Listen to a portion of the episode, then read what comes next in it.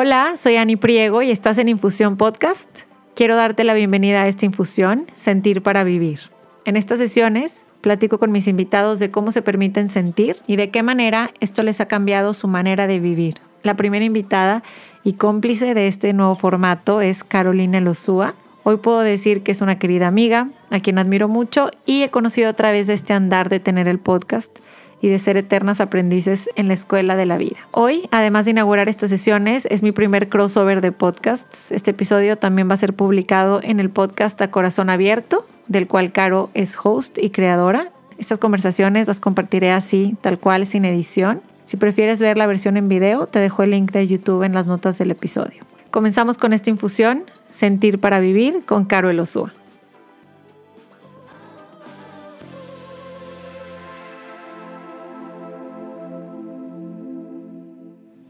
Hola, Ani. Ay, qué emoción. Estamos emocionadas de estar aquí, ¿verdad? Muy emocionada. Estoy en tu set, en el set de Corazón Abierto.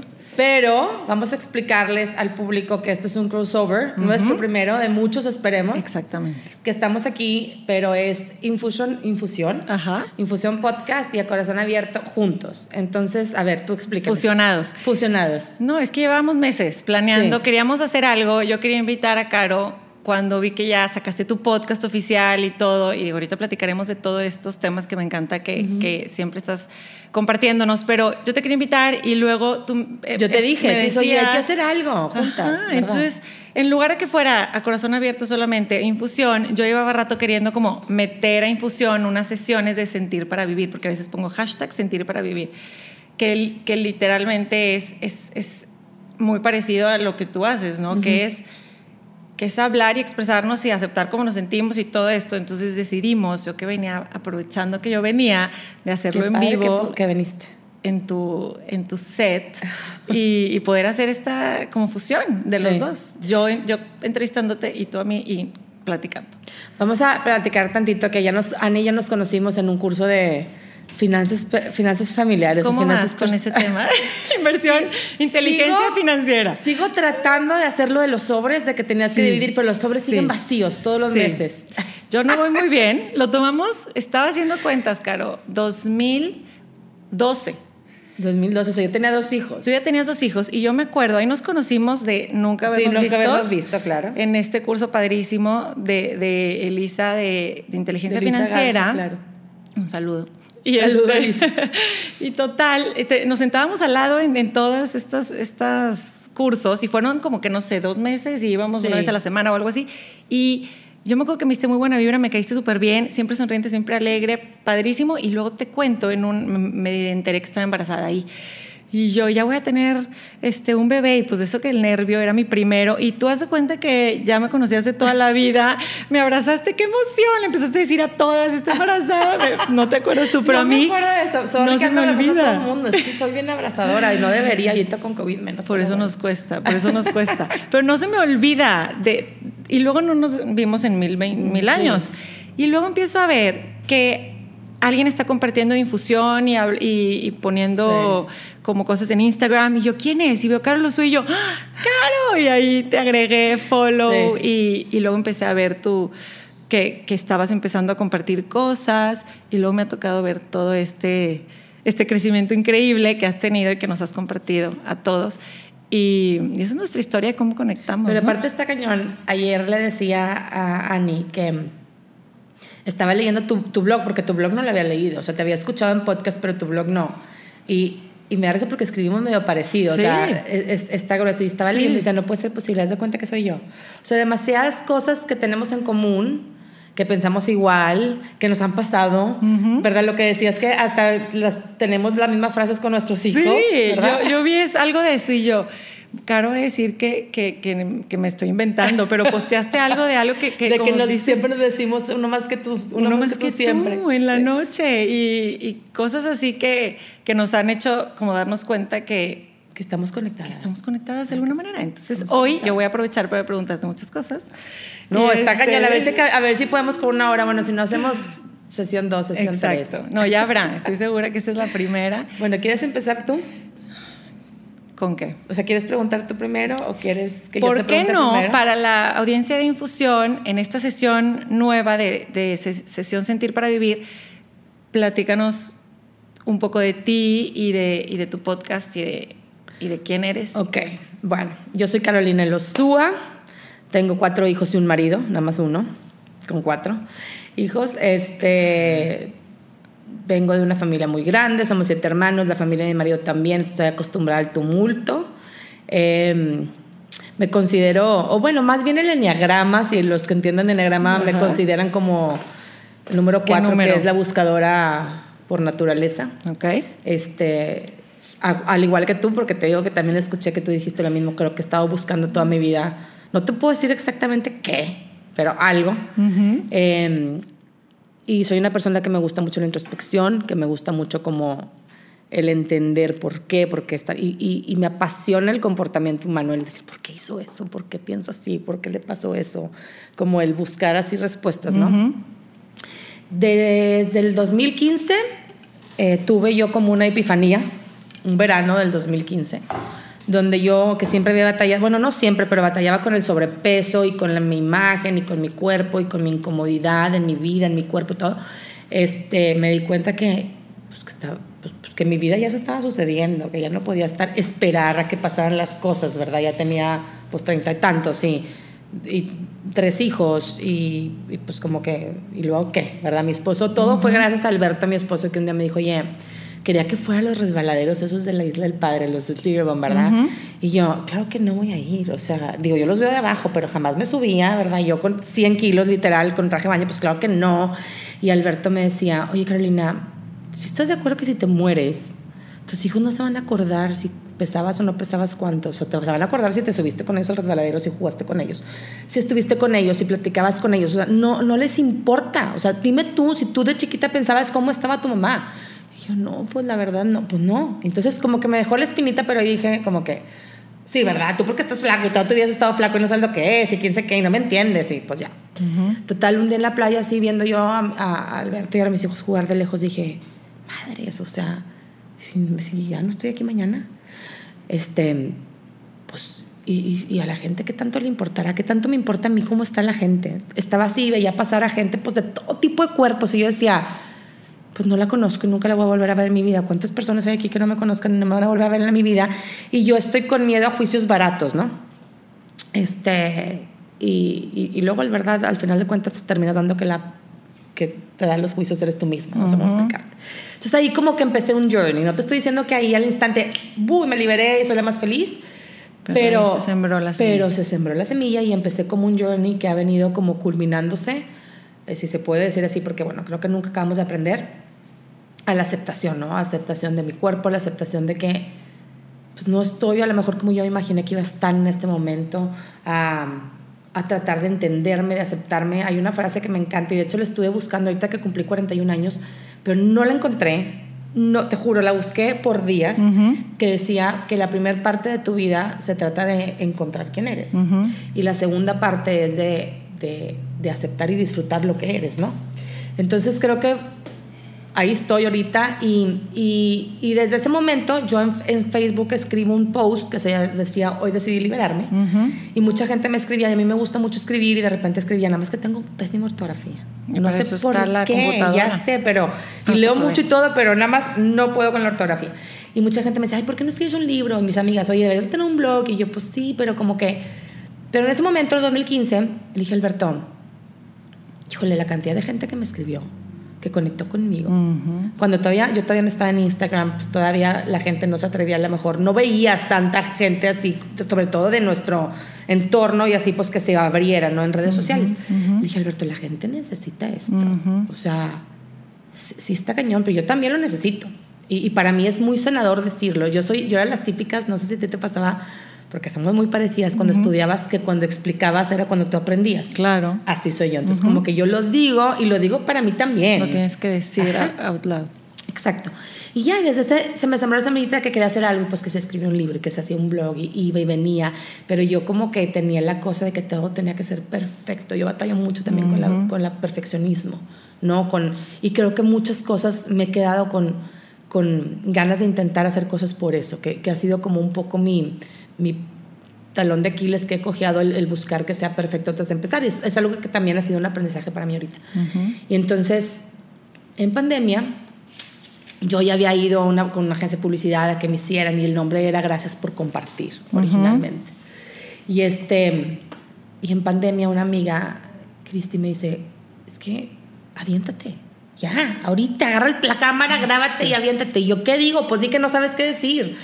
Y yo, ay, de plano, pues sí, a lo mejor sí. Me acuerdo perfecto que agarré la cámara y dije, mira, quiero, estoy empezando un proyecto, no sé en qué se va a convertir, no sé qué va a ser, pero pues así está.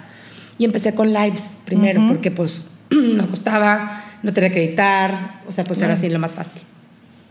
Pero como que seguía el instinto de que quería hacer algo más, pues más profesional, ¿verdad? Y ya, así fue, o sea, sí llegué a Corazón Abierto, a Corazón Abierto sale porque tomé un curso de Brené Brown. Eh, de storytelling, ok. No, no, no. Con Ena Martínez de vulnerabilidad. Ajá, ajá. Se llamaba Atrévete el curso.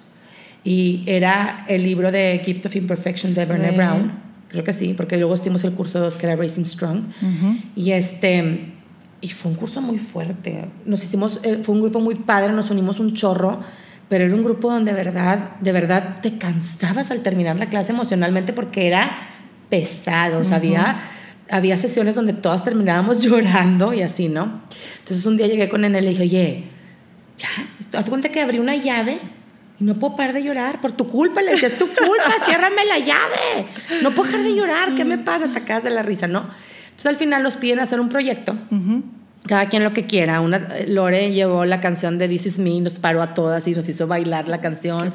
Otra hizo un video con todas nuestras caras, otra platicó algo, o sea, platicó su experiencia. O sea, cada quien lo que quisiera. Y yo, como me encanta hacer craft y así, hice un cuadro donde puse todos mis miedos, todas mis escribí todo lo que, sí, todo lo que, todo lo cuenta que es que toda la vida está, está complicado, yo no voy a poder y estoy gorda y no sé qué, y, nada, y así, ¿no? Y en cada clase tú tenías que darte permiso de algo positivo. Hoy me doy permiso de sentir, hoy me doy permiso de no sentirme, eh, este, de sentirme vulnerable, de aceptarme como soy, de lo que tú quieras, ¿no? Entonces alrededor escribí todos los permisos que me había dado durante la clase y en medio hice un collage con un corazón. Yo dibujé un corazón con una llave abierta, por lo que, ¿verdad? Y entonces de eso se trataba y era como a corazón abierto. Y de ahí sale a corazón abierto. Y entonces, pues bueno, ya de ahí sale el podcast y a mí la verdad es que me encanta escuchar historias, conectar, aprender de las demás personas, como diferentes puntos de vista que me hagan pensar y así. Y pues bueno, ya me alargué, pero bueno, esa es mi historia. Y yo he sido, yo he estado ahí a lo largo de todo este tiempo viendo y, y ahorita platicamos más a fondo de eso, pero se me hace que yo creo igualito que tú en que aprendemos a través de las historias, ¿no? Como cada quien aprende de diferentes maneras. Y, creo que es la mejor manera de, o sea, ¿crees que las personas no, no, no vivo en ese mismo lugar, no tengo ese mismo estilo de vida, no me relaciono y a la hora de la hora todos tenemos como algo en común y todos a final de una más conversación de lo que pensamos. Exacto, y es lo que nos damos cuenta a través de conversaciones, ¿no? Y de de cuando te dejas cuando realmente respondes sin, sin filtros? Es que, fíjate, yo no sé, y, en ese curso lo descubrí, a mí nunca me ha costado como decir mis defectos, no sé cómo explicarte, como que no me da pena, nunca me ha dado pena decir si la regué o si voy con psicólogo, sí.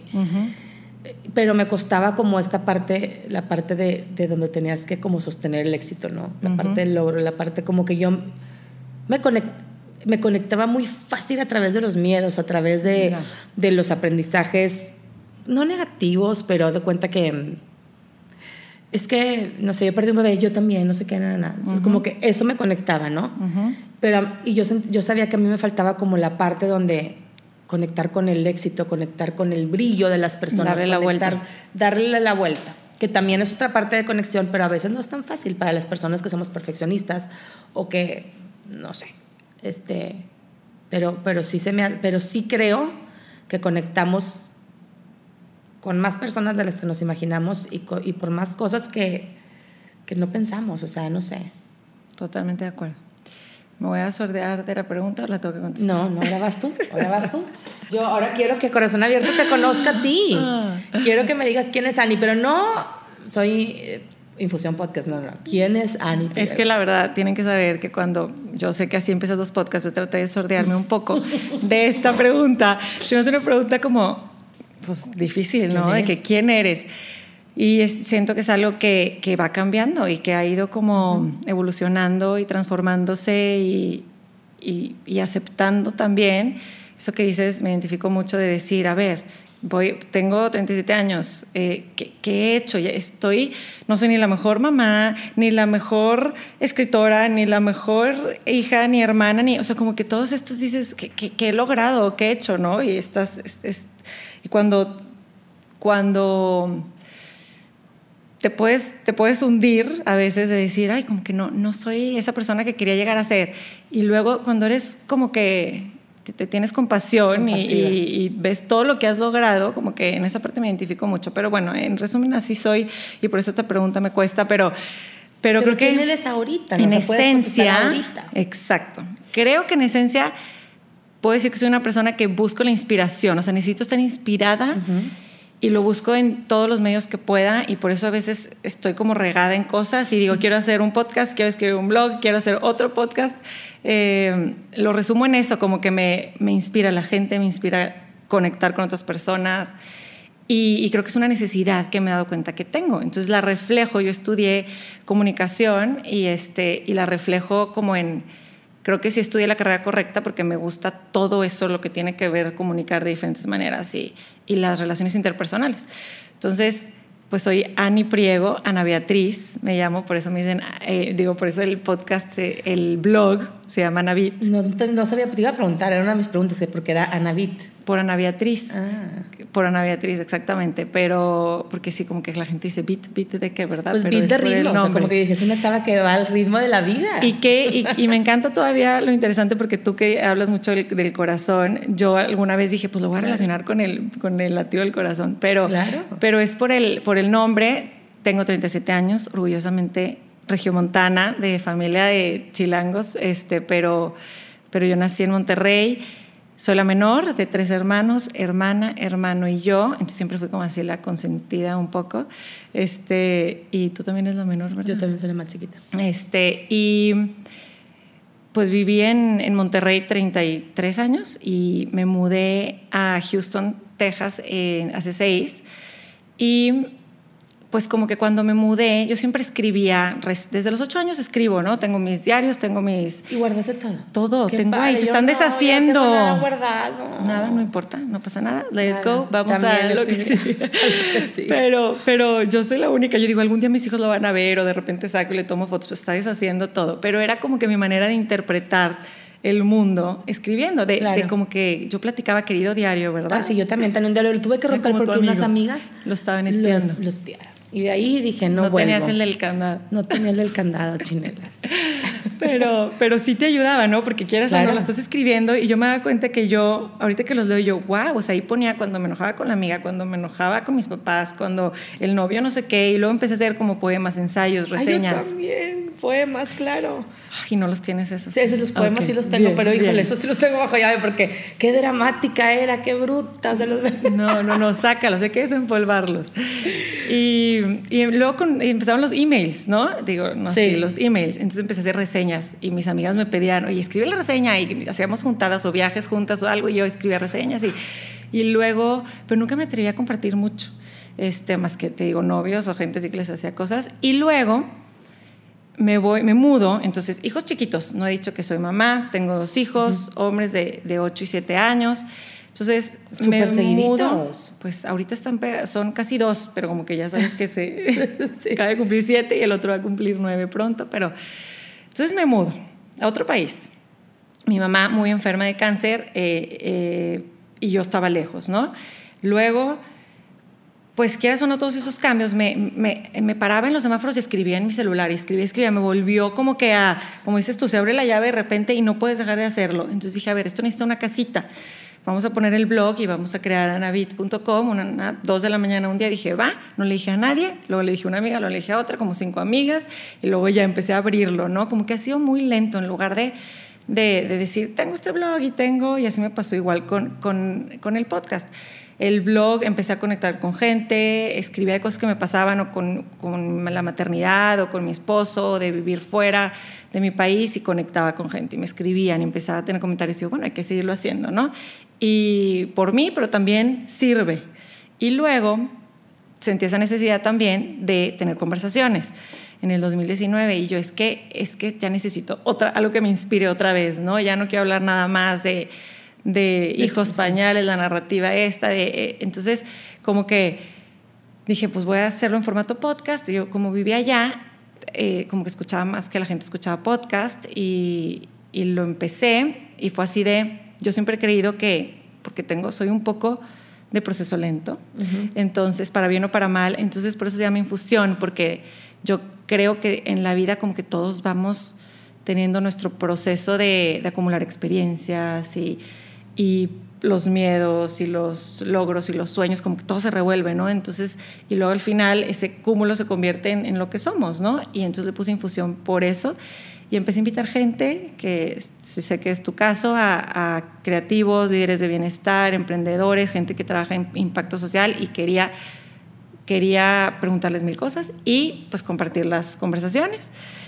Y así creé infusión y luego vivo allá, soy latinoamericana, vivo en Estados Unidos, empiezo a ver que tengo también otro rollo como que diferente, este, como mexicana en Estados Unidos, entonces también dije, voy a hacer otro podcast de, de Houston con una blogger Ah, o sea, tienes chilanga. dos podcasts. ¿Y el otro cómo se llama? Ciudad H, ah. porque como H-Town ah, es de Houston y cómo, y, y, y, cómo vivimos allá como mamás de hijos biculturales y de, Ay, qué padre. y de cómo conectamos con nosotros ¿Y, tu otra, con la, la ciudad. otra chava es de dónde? Es de Ciudad de México. O sea, también son mexicanos. 16 años viviendo allá y tiene su blog muy padre hace 6 años. Entonces me dijo, oye, yo hago el blog, yo soy de Houston, tú sabes de podcast, vamos a armarlo. Y es eso, es cómo conectar con, lo que te, con la gente que, y la ciudad y que tienes, o sea, cómo todo es finalmente como, como hacer cosas que, que como seres humanos nos inspiren, nos motiven a estar bien, ¿no? Claro. Y, y esos son mis tres proyectos de, ¿Y estás de contenta ahorita. Houston? Estoy contenta. Sí. Se siente muy extraño. Llevo dos días aquí en Monterrey, o un día, este, y siento, le decía a mi esposo, es que qué impresión, que siento que nunca me fui. O sea, cuando Sí. llegas como A tu ciudad, a tu, casa. ciudad, aquí nací, aquí crecí, y, y me encanta Monterrey. O sea, no nos fuimos nunca por, por no querer estar aquí, sino por oportunidades y decisiones que tomas luego en la vida, ¿no? Y ahorita que empezábamos con la pregunta de quién eres, que Ujú. me decías, me te choca la pregunta. Antes de cuando Wisto me dice que tengo que hacer como pues introducción y así. Pero di quién es Winston. Wisto es mi productor, ya lo conocen, siempre hablo de él. este, algún día lo tendremos que sentar en esta silla. Ujú. Em, que pues como que llego con mi marido, mamá, es que tengo que escribir y, y- y quién soy. O sea, Ujú. soy mamá, no, no soy, o sea, sí, pero quién soy. O sea, ¿quién es Carolina de los Úa? Ujú. Le dijo mi mamá, se sentaba con mi mamá y me dice mi mamá, pues a ver, tú dime. Y yo, no, pues, pues tú dime. Le decía yo, pues tú dime. Porque tengo que escribir de mí, no sé qué escribir, mamá, porque ¿quién soy? O sea, si es una pregunta que, que, que ya sé que se oye muy simple, pero si te pones a pensar quién eres, de qué estás hecho. Ujú.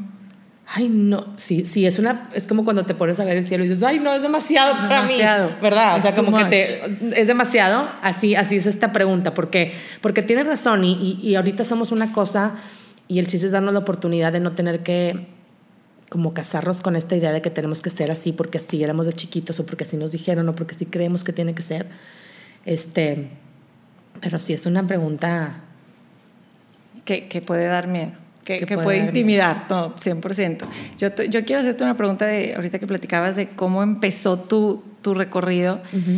Y yo creo que he sido afortunada de haber sido de las primeras que, que empecé a, a seguirte, desde gracias por compartir y, y ahorita ya con el podcast ya más en forma. Pero platicabas cómo empezó la semillita, pero a qué le, y el curso y todo, y cosas que se te fueron acomodando y las fuiste buscando padrísimo, pero ¿habrá otra cosa en tu interior que le atribuyas o que digas, eso fue lo que me impulsó allá? O sea, porque fue tu amiga Cristi, ok, pero estoy segura que algo dentro de ti fue así como, ok, ya, lo tengo que sacar, quiero hacer esto, quiero, o sea, cómo abrazar esa parte de brillo y de éxito. ¿Qué fue? bastantes años de terapia. o sea, creo que no fue, creo que no fue un momento. te voy a decir que eh, yo me di cuenta que esto de la perfección, que estaba dejando de hacer cosas por miedo. O sea, si tú me preguntas a mí cuál es tu peor miedo, el miedo. No sé cómo explicarte. O sea, siempre, soy, una, soy una persona que, que piensa mucho en la muerte. ¿Por qué? No sé. ¿Tú también? O sea, no, no, no, me, no me paso un día diciendo, es que voy a vivir toda mi vida. Al contrario, siempre estoy como que, ¿y si me muero mañana? y si hoy es el último día que veo a mi hijo, yo todos los días mis papás, tengo papás grandes eh, y todos los días, yo no sé si ellos se den cuenta o no, si no, pues ya van a saber ahorita, pero todos los días me voy y los abrazo y es tipo, te quiero demasiado, te quiero. o sea, porque haz cuenta que es, pero deja tú ellos, yo no sé si voy a regresar o no, y cada vez que puedo se lo digo a mis amigas y cada vez que puedo se lo digo a mis hermanos y a la gente y, trato, y trato cada vez más de ser más como outspoken en eso, ¿no? Entonces, yo sí me di cuenta que estaba dejando de hacer muchas cosas por miedo y tenía amigas que me inspiraban mucho, que las veía hacer las cosas. O por ejemplo, no sé, te veía a ti y decía, qué padre, está logrando un chorro. Y a mí siempre, yo siempre arrastré el no haber terminado carrera como algo así como, como que yo solo me puse una letra escarlata de decir, pues, ¿qué vas a hacer si no acabaste carrera? ¿no? Como que sí fue un punto de proceso de darme cuenta que yo solita me estaba metiendo en una caja para no hacer las cosas. Entonces, la verdad es que fue también como retos para mí. El decir, eh, ok, agarra tu, el teléfono y di algo. Y súbelo, pero no nada más súbelo, aunque no esté perfecto. Eso es lo que más me cuesta a mí, o sea, en mi trabajo y lo que me ha enseñado este proceso, a mí, bueno, aparte de conocer a gente increíble que he aprendido demasiado de ella, es el soltar cuando las cosas no están bien, como esta parte del mindset, no sé si el mindset, el fixed mindset y el otro mindset, ¿verdad? Que dicen, el mindset donde dices, así tiene que ser, ya no puedo aprender, y el mindset donde dices, bueno, ¿qué puedo hacer mejor a la siguiente? El soltar y decir, híjole, no está como yo hubiera querido, pero aún así lo voy a soltar al mundo, ha sido como esta parte que te digo, ha sido como un caminito hormiga de, de como logros de, de como, ahora voy a hacer esto, este reto. Ahora em, te cuento una anécdota del primer, el primer episodio que grabé. Ajá. Ay, no me la sé. estuvo horrible. el primer episodio que grabé era por Zoom. Ajá. Y yo estaba acostumbrada a hacer muchos lives. Sí había hecho Zooms en, Estamos Contigo, pero pues estaba Mónica ahí conmigo y entre las dos y todo, pero bueno. Estamos Contigo está este proyecto que hiciste para promover la salud mental, que me encantó. Era como un directorio. Es como un directorio porque sigue existiendo, Mónica sigue estando en Estamos Contigo. Yo me salí para poderle dar eh, más tiempo a Corazón Abierto. este, y, y, estaba por Zoom. Y ya, te juro que la entrevista estuvo increíble. Es que esas veces que terminé la entrevista dije, yes, estuvo como yo hubiera querido que fuera mi primera entrevista. Y de repente dije, no lo grabé no lo grabé porque el live hablas y al final te pregunta. El botoncito. Si lo quieres grabar. Te lo juro que me quería derretir, morir en ese instante, traga mi tierra. ¿Qué voy a hacer? Me acuerdo que le hablé a Wisto y yo, Wisto, por favor, recupérame. No hay manera, sálvame, no hay manera. Bájalo de la. Pero te lo juro que me llegó una paz y dije, no puedo hacer nada. Y necesitas entenderlo. Yo ahí me hubiera puesto es que tú no sabes cómo era yo cuando las cosas no salían como yo quería. O sea, me volvía loca. Te entiendo perfecto. Entonces, como fue esta parte de decir, lo tengo que soltar y tengo que soltar que no era, pues que me equivoqué. Le hablé a Raquel, hermosísima. Me dijo, perdóname, no tengo chance otra vez. O sea, pues no sé cómo te puedo volver a dar otra oportunidad. Aparte, aparte, pues imagínate cómo me sentía con ella, ¿verdad? Claro, claro, claro. Me dedicó una hora de su tiempo, todo. Pero bueno, eh, ese tipo de cosas son las que me han hecho, creo yo, como querer seguir avanzando, el, seguir el... Ay, es que se siente bien padre como esta liberación y esta aceptación de que las cosas no, no, son perfectas y que tú no eres perfecta y que además puedes seguir aprendiendo y avanzando. Entonces yo creo que no es algo que tú ya me pasó esto, o sea, sí, tuve como ese epifanía en el 2015, pero a raíz de ahí he ido como evolucionando, o sea, una vez, por ejemplo, te cuento, yo me encanta ir a terapia desde los 15 años y voy por gusto. Digo también porque me ayuda, pero mucho es por gusto. Y, un día le dije, se llama Dionisio, mi psicólogo, le digo, Dionisio, tiene una cosa, creo que me he dado cuenta de algo. O sea, ya tenía como un año con él. Y dije, no, no estoy haciendo terapia correctamente. O sea, todas las sesiones Sola. hablo de mi esposo, del que es bárbaro con su culpa, y los niños y mi mamá, y cómo es posible que de chiquita, y, y no estoy hablando de mí. Creo que ya estoy lista para empezar terapia. O sea, después de un año. De un año con él, más días con todo el mundo, dije, madres, o sea, no estoy trabajando en mí, ¿sabes? Entonces, como que han sido como sola, descubrimientos. Pero te digo que, te voy a decir que sí es el momento en el que decides, y se va a ir muy cliché con el podcast, pero es vivir a corazón abierto. O sea, estar abierta a que no tienes la, razón, estar abierta a posibilidades nuevas, estar abierta a que te pasen cosas buenas, estar abierta a cambiar, estar abierta a probar. Y, yo creo que es, ¿qué fue lo que pasó? Si tú me dices, ¿qué pasó? ¿Cómo cambiaste el switch? No sé, pero creo que fue un proceso. O sea, que creo que fue una cosa, me fue llevando, la, como dices tú, se acomodaron las cosas. Todo. No sé si contesté tu pregunta, Total. ese rollo. No, me encanta, me encanta, porque la mayoría de las cosas creo que son así, o sea, no es, no es un momento, sino fueron, fuiste descubriendo y más que nada abriéndote a, a eso. Yo me pasó con, con un live fue live de Dominica Paleta, creo. Pero me acuerdo que ya me han pasado tantas cosas que fue así de que no lo guardé, que no se guardó. Y yo me acuerdo que le a alguien, pero I'm letting it go. O sea, ya, porque no puedes hacer nada. O sea, cuando te das cuenta de que no, no puedo hacer nada, o puedo estar tres días más frustrada, o puedo nada más dejarlo ir.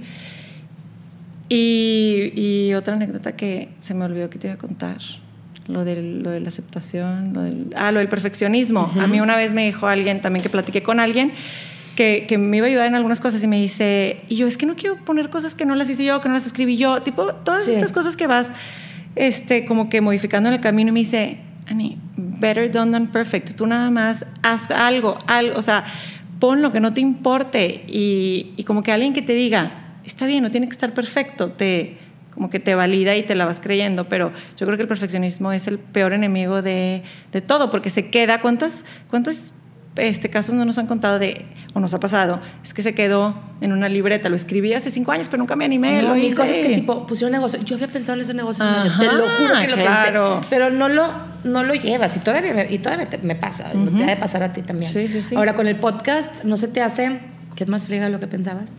Sí, totalmente. No, totalmente. Sí.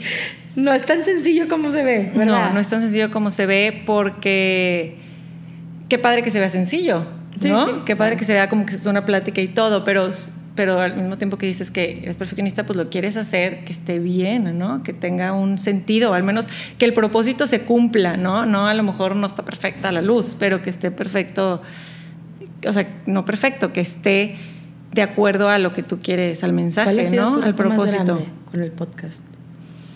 Porque aparte tú lo haces tú. Yo lo hago yo. Todo. Hasta ahorita sí. Dije que 50 episodios iba a ser yo y luego ya. Por lo mismo el perfeccionismo, de que yo quiero la, línea y yo quiero que sea perfecto y luego ya del decir, ya que este es como más o menos el, el, ejemplo, ¿no?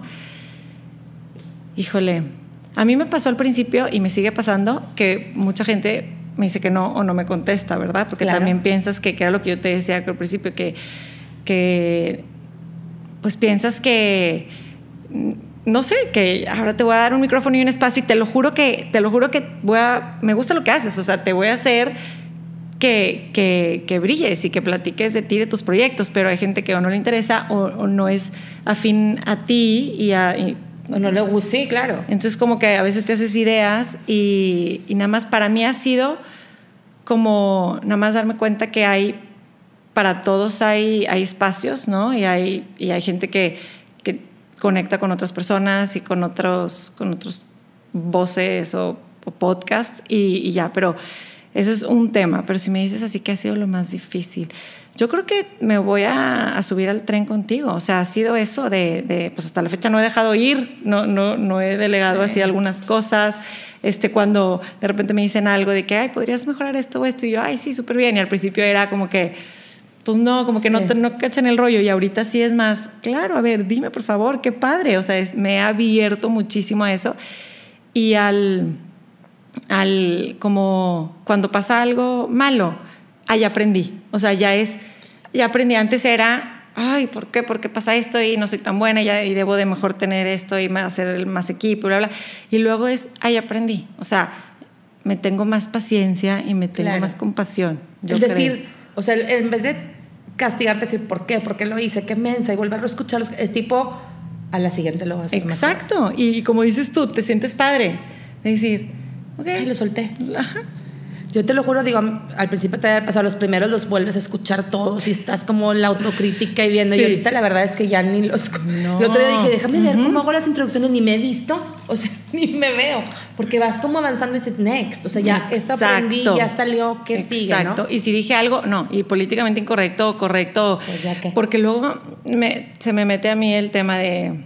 O sea, no puedo decir algo y que alguien se ofenda o que alguien. Es que no sé ahorita qué. está bien difícil. Está bien difícil. Entonces te, te autocensuras tú misma y luego dices, se vale regarla, la regué, no soy perfecta, lo dije mal, pero idéntico me pasaba, borré mil cosas que luego, o sea, varias cosas que yo decía, con opiniones mías que decía, no es necesario, la persona que, que está, que estoy entrevistando es más importante. Y luego dices, sí, estaba padre, estaba padre, ¿por qué lo quité? ¿Sabes Es que cómo? también muchas veces la gente te escucha a ti. O sea, la gente que te escucha también le gusta tu, tu, tu input, no nada más el de tus invitados. Sí, es muy importante el invitado porque invitas a alguien y quieren escuchar lo que tiene que ser el invitado. Ujú. Pero también, pues, es, es tu canal, ¿no? Exacto, exacto. Oye, Ani, dime una cosa.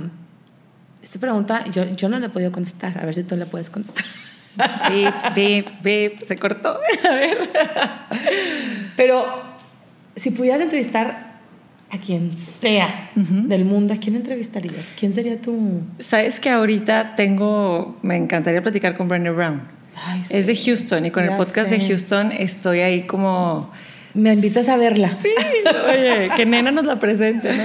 Este, no, eh, sí tengo, me encantaría platicar con ella, este, y de creativos, por ejemplo, hay este creativo de mm, eh, el escritor de Hamilton, la obra, y, y Lin Manuel Miranda, también, este, me encantaría. Tengo una lista que No, muy enorme. larga, ¿verdad? Pero Enorme. tú, tú, No, pues Oprah sería para mí así como la... imagínate. Imagínate, ¿no? ¿Qué le preguntarías? Así de que se te ocurra ahorita. ¿Qué se siente ser, ¿Qué se siente ser siente tú? ser tú? No, no te creas, pero creo que a mí me gustaría saber de ella cómo ha sido es- es el proceso, el proceso de ser, o sea, a mí lo que me gusta de ella es como ser líder de opinión. O sea, se me hace como muy padre el llegar a ser líder de opinión y que tu voz cuente, que tu voz sea una voz que guíe. ¿no? Como, como esta parte de como que, que sientes como responsabilidad y como, como de ser un líder de opinión tan fuerte para el mundo. O sea, que sientes que tu voz sea, tenga este peso. Y lo que me encanta de Oprah es, es que, que es muy parecida a ti en ese aspecto de que nunca le ha dado pena aceptar cómo es, Sí. ¿no? Todo, todo. Lo acabo de escuchar hace poco en, en un podcast de Shattered Glass, se llama. Ay, claro ¿Ya que lo empecé a escuchar, no lo Está he terminado, bueno. pero lo empecé a escuchar. Está muy bueno. Aparte me encanta Kristen, me fascina. Exacto. Eh, ella, ellas, está muy padre el podcast. Y el Se- de su esposo es lo máximo, el esposo. Pero me encanta que ahora como que a mujeres exclusivamente, porque está, está padre la, el- diferentes preguntas. Y Oprah súper sencilla, ¿no? Y me encanta porque les, también les, o sea, estas dos se sentían como, dice que they schooled us, o sea, como que, ya sabes, como que te enseña y te pone el ejemplo nada más al, al estar sentada hablar y contigo, est- estar claro. escuchándola y, y hablaba de, pues de que todos los días tiene que, que hacer, estar still, ¿no? Y de calmarse y de, y de respirar y ni siquiera así meditar, nada así tan, o sea, dice, si son cinco minutos, ¿no? Y le preguntaban, oye, ¿y con tu, ¿y tiene matcha o, o está matcha involved o café? Y dice, a veces sí, a veces nada más yo viendo el paisaje y, y me encanta porque es así como, como alguien guau, pero también con Sí. los pies bien puestos en la tierra, ¿no? Totalmente. Ahorita que te digo que, que estaba contando que tengo muchas cosas en común, yo, te- yo quería hablar de este tema. Hay A dos ver. temas que quiero platicar, que creo que puede estar interesante que platiquemos tú y yo. Uno es, tú dices que eras bien desvelada. Sí, y tú también. Yo también, y te, fíjate, ahorita me di cuenta de algo. Ayer me eché un all-nighter. Tenía, o sea, el sábado no podía dormir. ¿Trabajando o insomnio? Insomnio y entre que vi una serie y me quedé picada y luego me enojé con la serie y luego, ¿verdad? No puede, o sea, no me podía dormir. O sea, de verdad no se me cierran los ojos. Y en la mañana estaba bien cansada. Ujú. Y digo, híjole, qué cañón, pero mm, a mí me pasa que cuando estoy cansada, la creatividad se me florece, se me, como que se me, me da más sensibilidad, porque estoy como, cuando yo, cuando estás cansada, como que te pones más alerta, ¿no? Porque estás Ujú. como cansada y estás como, llegas a un grado de alerta. Ok. No sé cómo explicarte, de tanto cansancio. Ok. Y a mí eso me hace como Te prende algo. me te- prende algo y empiezo traca, traca, traca, traca, entonces yo no sé yo pienso si eso me sea como un pues una droga Ah, no, ya eres, allá a lo mejor es, es cierta como una adicción de que es tu, de, es tu- de me gusta sentir esta parte de que se me abre la mente Es tu pero rush. tú por ejemplo o sea será que todos los creativos tenemos esta parte desordenada somos, tenemos que ser desordenados en la mente. O sea, que me reía que porque dices, es que de- voy a, a mi estudio y de aquí a mi estudio pasaron tres cosas y ya no llegué al estudio. No, Así soy sí, yo. sí. O sea, ya no sé qué, qué estaba haciendo y tengo una cantidad. Tú ves mis notes del celular, te mueres. Ajá. O sea, y tengo que revisar porque escribí lo mismo en tres y ya había empezado acá y luego acá y tengo que como. O sea, hago, está, estoy haciendo el curso de Juan Lucas. Martín, y te enseña como una meditación de visualización de cómo quieres tu día. No puedo hacer la visualización porque quiero todo, no me alcanza. Y digo, ¿cómo le voy a hacer para que me alcance en el día todo lo que quiero hacer? O sea, esta Es- parte, es ¿cómo, cómo, difícil. cómo le haces con tu creatividad para decir, de todo lo que se me ocurrió, voy a escoger esto? Es horrible, es horrible. Yo no sé, a tu pregunta de que si todos que eres un poco más creativo eres desordenado, digo, yo creo que hay muchos creativos que sí, o sea, y es algo que me cuesta mucho aceptar y entender, que tienes que ser súper disciplinado si quieres, si quieres mejorar y quieres que te vaya mejor en cual sea, sea tu craft, ¿no? Porque no hay de otra. Y, y me cuesta muchísimo a mí, porque, o sea, constancia, disciplina, este, yo creo que todos, como, si te gusta, o sea, la creatividad está en todos lados, no nada más en, Sí. en, este, en específicamente en el arte, pero yo creo que, que sí tenemos que encontrar, si eres un poco más inclinado a, a- a la creatividad, encontrar cuando nuestra mente está más más calmada, porque es que no es la mente, o sea, es, digo, no es el, si es de día o es de noche, yo siento que es mi mente cuando en la noche estoy Ah, más tranquila, claro, cuando no está más, porque yo antes se lo adjudicaba, es que en la mañana pues está, ni siquiera el- desde antes de tener hijos era en la noche, siempre, siempre, siempre, desde estudiar para exámenes en la noche hasta escribir en la noche, hasta todo en la noche, entonces, y luego se lo eh, achaco a los hijos, es que con los hijos en la mañana no puedo hacer mucho, entonces en la noche cuando ya se durmió el mundo, pero es que no se durmió el mundo, se durmió Sí. se apaciguó todo esta, esto de mi mente, yo creo. Y yo creo que a lo mejor por eso tú es cuando estás cansada. Cuando estás cansada, a, a lo mejor es- tú lo defines como alerta, pero es que, pues, es como que estás más, todo lo demás puede No, fluir. como que la mente está por sin ningún lado yendo a todos los cajones abiertos. Ajá. Sí puede ser. Y la verdad es que sí es cierto hasta la noche. O sea, a mí... No, o sea, yo estoy como, como el pendiente siempre, que esté en mi casa, estoy con los huercos aquí, allá, los estoy escuchando, estoy viéndome. Sí. Entonces, sí, o sea, sí, sí es verdad. Es cuando te, como que a lo mejor encontrar momentos de... Pero a mí me cuesta mucho en el día, a ti no. Muchísimo, muchísimo. Y yo creo que lo que he leído en temas de, de- de creativos es que hay gente que se levanta de 3 a 5 de la mañana. Y porque a esa hora es cuando están más lúcidos para hacer las cosas. O, o sea, a horarios de lo más random, pero porque cada quien va encontrando su... O, las, por ejemplo, la escritora que escribió Wonder, el libro que luego se hizo la película, Ay, decía, trabaja en, en editoriales y entonces lo hacía de 2 a 4 de la mañana. Escribía, se sentaba y era como su mundito y dormía? escribía. Pues después, porque tenía dos hijos, como de la de mis hijos ahorita, yo creo, y entonces trabajaba, dormía a los niños, cenaba, estaba con su pareja y luego se iba a escribir. Entonces, como que cada quien tiene su, Sí. su momento. Hay gente que es en la mañana. Es que te voy a decir mucho. que ahorita que piensas eso, o sea, es que fíjate, está cañón, pero como las expectativas, yo ahorita justo es en lo que estoy trabajando. Ahorita estoy trabajando en las expectativas. Ajá. Ahorita te cuento por qué, pero entonces yo pienso, digo, ok, es que no estoy durmiendo y estoy escribiendo en la noche o estoy pensando en la noche o estoy inventando en la noche en mi siguiente proyecto, lo que sea. Pero luego me siento culpable porque no dormí, porque en la mañana estoy de mal humor.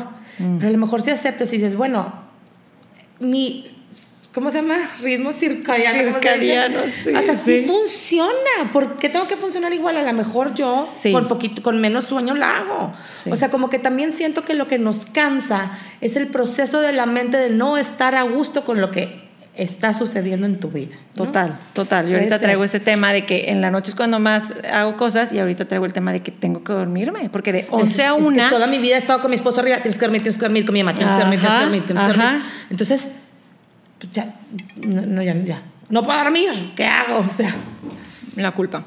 Es la culpa, La sí. culpa y nuestra, nuestros propios...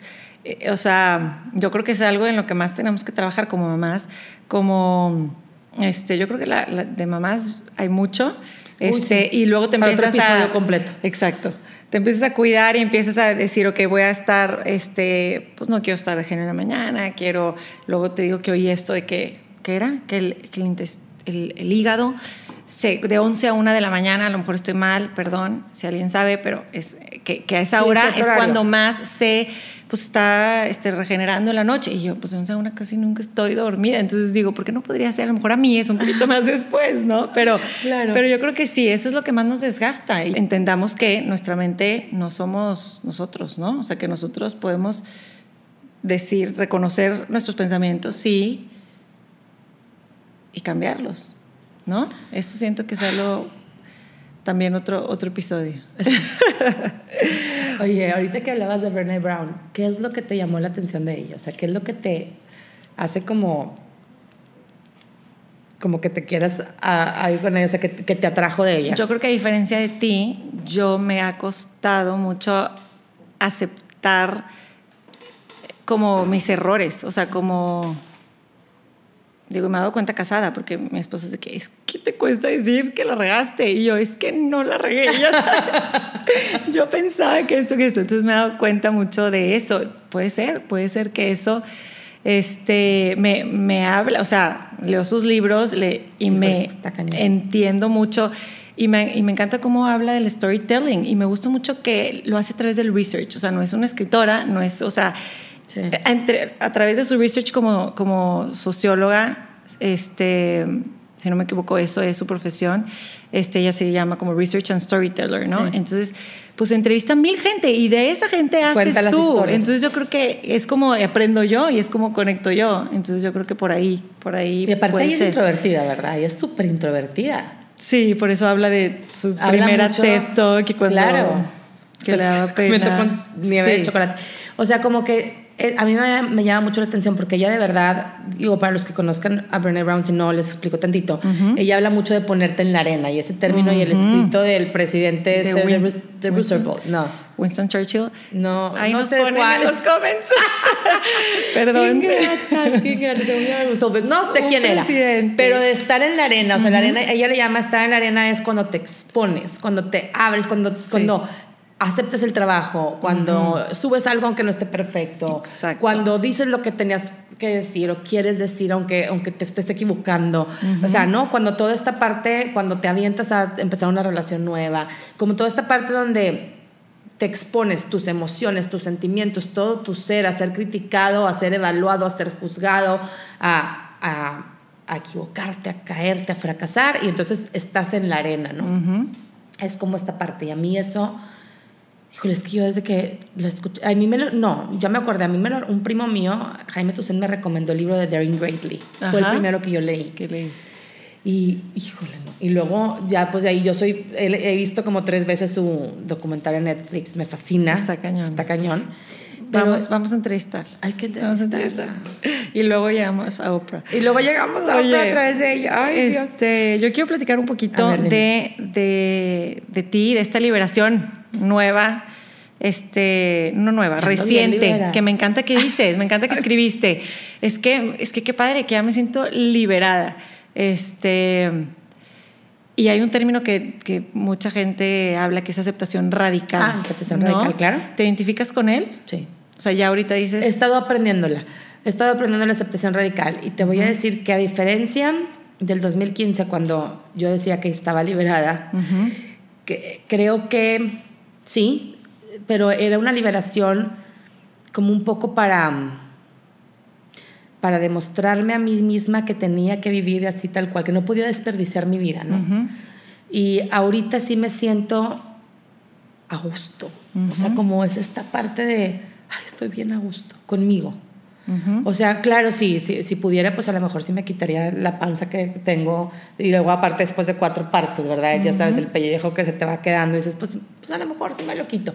Pero si no, pues no pasa nada. O sea, como que sí estoy más a gusto y pues sí, no estoy como me gustaría. O sea, no, no, no es una aceptación de decir, así me voy a quedar, estoy feliz. ¡Woo! No, no, pero es un decir, hoy voy puedo disfrutarme tal cual, ¿no? Mañana no sé cómo voy a estar. Es día a Este, día. Y creo que lo que platicábamos y vale la pena, y te pregunto a ti que tú dices que tienes, o sea, que estás a tus 37 años, yo no sé si esta aceptación la puedas vivir a los 20 o a los 15, a los 20. No sé si sea cuestión también de la edad y de lo que vas viviendo, porque por más de que digamos, híjole, pues a mí me encantaría volver a tener 20, pero con lo que sé ahorita, chido. Pero se me hace que, no, se me hace que es como... Imagínate, sería un superpoder. Sería, es que, híjole, yo creo que no. ¿Tú qué dices? Yo creo que no. Yo, creo, que, por eso por eso dicen, más sabe el diablo por viejo que por diablo, porque Claro. es lo que te forma y lo que te hace madurar realmente es, es la, es- son las experiencias. Y pues no puedes, digo, claro que hay gente que tiene Sí, una hay vida gente que a los muchas- 20 años son muy maduros y son personas que... por lo que vivieron tal vez, ¿no? Digo, a lo mejor en un término aquí de almas viejas y cada quien tiene diferente, Sí. pero yo sí creo que yo sí creo que lo que más me ha dado a mí, o sea, yo creo que no hubiera para nada sido a los 20 y eso que eso que mis amigas me decían y me yo era the wise, ¿no? Y me escribí cuando nos íbamos de viaje y ponían nombres en los termos una vez yo era the wise, o sea, como que desde Sí. chiquita siempre era así como como tus amigas, que a lo mejor reconocen en ti algo que tú no ves en ti en ese momento, Sí, pero claro. que quieren confiarte cosas, platicar contigo, escuchar tu consejo, pero no para nada siento que podía ver la vida como la veo ahora porque entiendo tantas más cosas. O sea, me conozco más, Sí. juzgo mucho menos a mi alrededor. Claro. Ahorita que, hice- que decías de fixed mindset, yo creo que a mí me decía ah, cierta gente así, es que, tú eres de ideas fijas, pero sin embargo de mente muy abierta, pero como que esto tiene que ser así, que yo creo que igual va ligado al perfeccionismo, no sé, pero era como, esto tiene que ser así.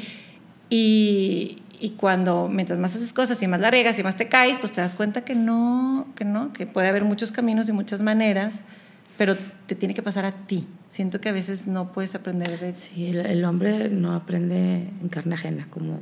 como se estaría padrísimo. Estaría padrísimo. Habrá gente que sí, pero es difícil. Es difícil. Tenía una pregunta de lo que estabas diciendo antes y no la ¿De noté. Este, dime por favor, Estábamos hablando de... la debí de haber anotado. No, estábamos hablando de este proceso mío de, de, de la, La de la- aceptación radical, ya. La aceptación Ahí radical. te va. Una pregunta. ¿Tú crees que si ahorita dejas a corazón abierto, bye, ¿sabes qué? Ay, qué padre, ya lo hice. Porque también lo padrísimo de, de darte cuenta de quién eres es hacer las cosas y luego decir, "Ay, a lo mejor no era por aquí. Sí, claro. Yo, este, ser podcast no era lo mío, yo prefiero esto. Este, pero ya lo hiciste, ya lo comprobaste. Si lo dejas, ¿crees que estarías igual de feliz o o, o no. Y te pregunto porque creo que cuando más contenta estás cuando estás haciendo y cuando eres tu ser más auténtico. Mira, yo creo que te voy a decir sincera. Y yo sé que todo el mundo tiene un podcast ahorita. Yo sé que hay demasiada información. Y yo creo que me- a lo mejor me escuchan cinco personas. No sé, no me importa. Pero yo al principio, cuando, cuando empecé con el corazón abierto, era como un. Este, on the side. O sea, como que Ujú. e- era parte de un proyecto más grande que yo tenía, ¿no? Ujú. Donde venían libros, donde venía escritos, donde venían otras cosas. Y aparte a mí me encanta el arte y me, encanta, y me fascina tener mi espacio y pintar y crear y, y agarrar cosas viejas y hacerlas nuevas. Y, o sea, como que hay muchas cosas que me gustan y, tuve un negocio por 10 años de, de dulces artesanales, de chocolates artesanales que, que pues me encanta también y me gusta la venta. Y, y te voy a decir que me gusta vender porque me gusta como el el conectar con la gente y para la convencerla. venta. Claro, para convencer. No se me da. Este, y como que eran muchas cosas y como que decía, bueno, va a ser una parte de mí, o sea, como que yo definí, dije, tengo tres proyectos. En mi vida, estos son mis tres proyectos, es a corazón abierto, eh, esta parte de conectar con la gente, esta parte de mi alma, ¿no? De, de, de mi soul, está la parte que es mi hobby favorito, que es el crear eh, cosas eh, artísticas, cosas eh, padres, cosas, no sé. Y, y está la otra parte, pues que es la que me va a dar dinero para mantener mis hobbies, ¿no? Claro. Pero cada vez me enamoro más de corazón abierto. cada vez me enamoro más, cada vez le quiero meter más, cada vez quiero entrevistar a más, cada vez quiero, o sea, como que yo no, yo no pensé que me fuera a quitar tanto tiempo. Ujú. Sí me quita como el 60%. Ujú. de- porque no nada más es en preparar el episodio, es en pensar y a la siguiente, y qué voy a preguntar y qué quiero hacer y apúntalo y, y luego escúchalo y, es- y, y escoge el teaser y ahora ponla y ¿verdad? toda esta parte. Em, pero cada vez me enamoro más. Estás, estás haciendo lo que tienes que estar haciendo. Como te digo, sí digo, híjole, el podcast será el futuro, porque ya hay tanta información. Y luego siento que a veces la gente está harta de información. Pero te voy a decir algo. A mí cuando me habló ahorita que, que mencionabas eso de, de que hay muchos, a mí me hablaba gente, porque yo lo empecé un poco antes de, de, Sí, de de todo- de ahorita, todo el boom. de, de que fuera el boom en México y sobre todo padrísimo de que haya más podcasts de mujeres mexicanas, regias, me encanta. Sí. Este, y, y me, me hablaban amigas y me decían, ah, y yo, ah, ya me habló también, no sé quién, no me habló, y me decían, ah, entonces ya, me- ya igual ya hay mucho, me da flojera. Y yo, no, porque no hay otro podcast tuyo. Sí, claro, Nada sí, más de sí. ti, de tu voz, de lo que a ti te gusta. Si te fijas, puede haber miles. Yo lo veo como un restaurante que puede haber muchos restaurantes, este, pero pues vas, Vas a todos, pero tienes tu favorito. pero tienes tu favorito. O si vas a un restaurante y puedes a lo mejor pedir de muchas cosas del menú, está bien. O sea, nosotros a lo mejor estamos en el mismo restaurante, porque son podcasts que inspiran, que motivan, bla, bla, bla. Este, pero, pero la gente no necesariamente puede, quiere oír un podcast. A lo mejor vuelven a ir a ese Claro. restaurante y varías y te gusta más un, un platillo. No sé, no, no sé si me estoy Sí, sí, entendiendo sí, con perfectamente. Pero, pero a mí cuando me hablan y me decían eso, y yo, no, no, no, do it, lánzate, qué padre.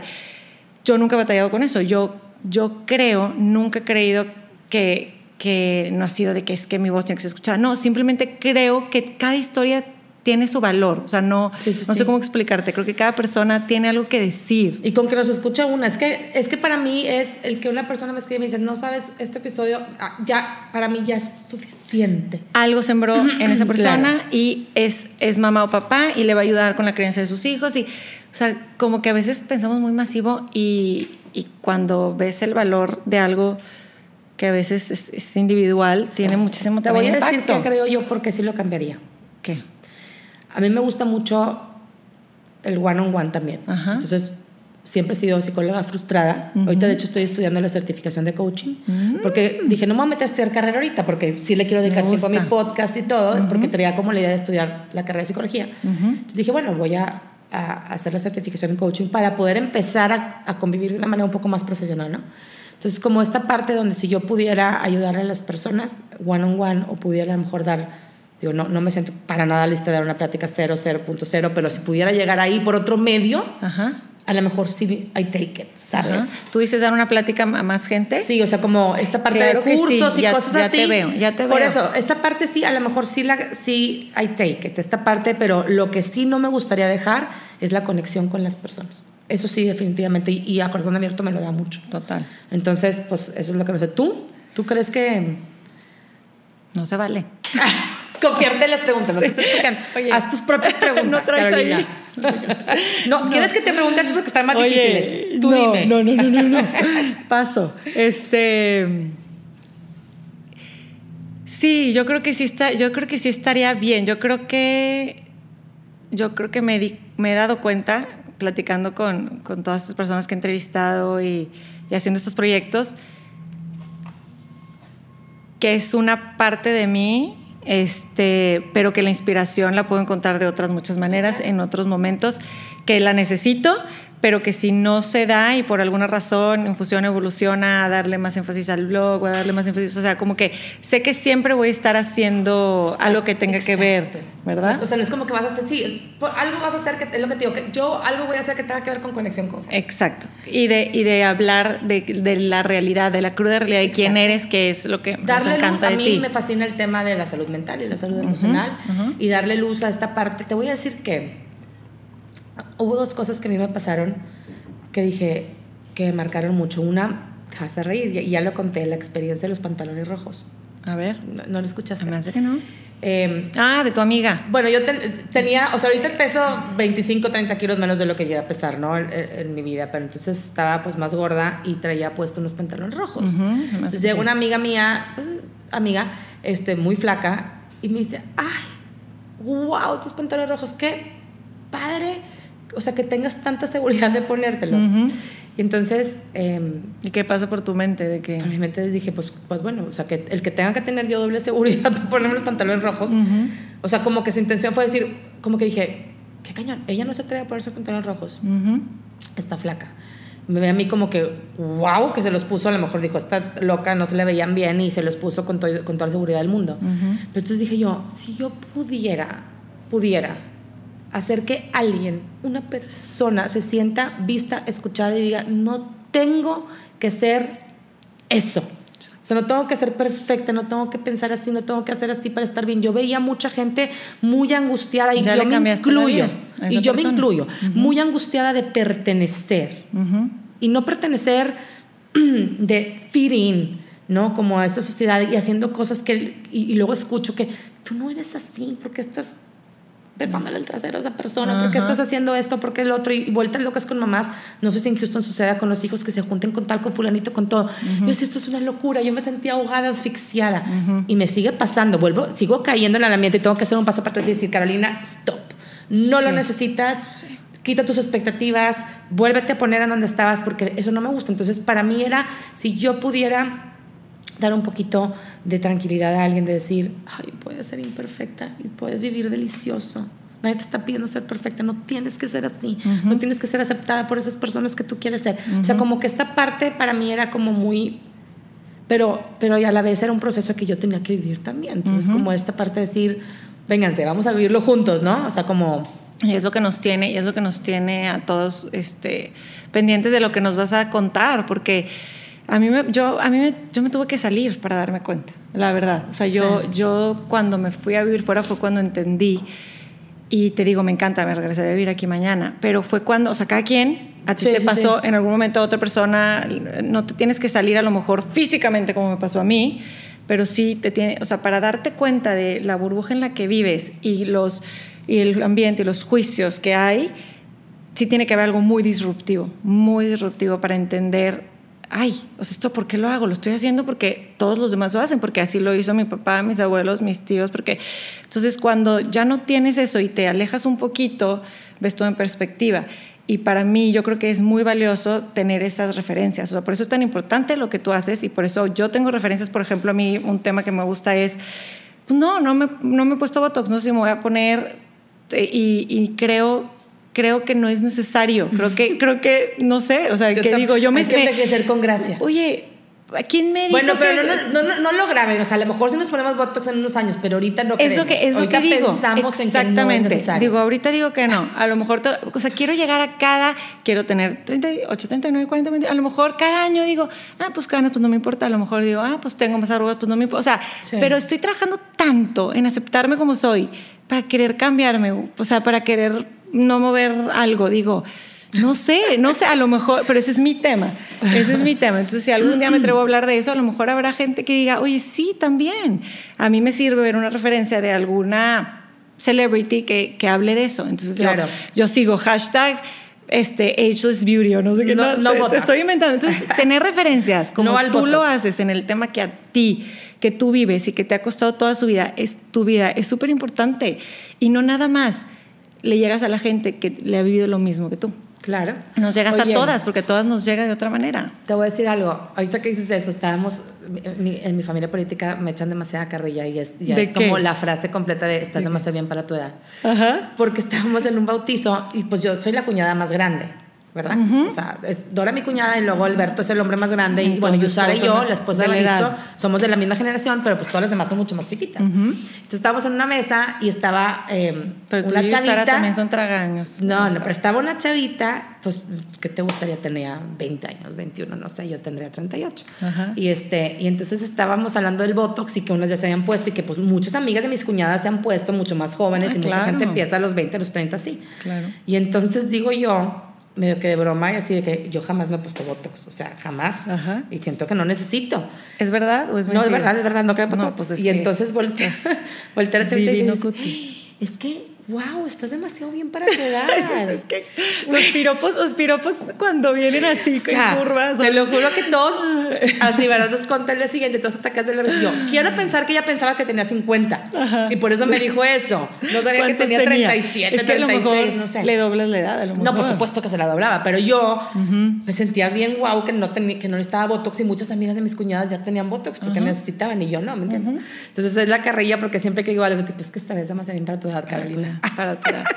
Todo Pues sí, depende pues de, de dónde, de cómo lo vemos. Hashtag no al Botox. No, no te creas, pero no sabemos. No, no sabemos, exacto. Y, y- y nadie está diciendo que, que juzgar, simplemente cada quien aceptarnos, yo creo que como somos. Oye. ese es el reto, the challenge. Yo escuché en uno de tus, no sé si fue podcast o fue que, que, te, que te definías como antropólogo.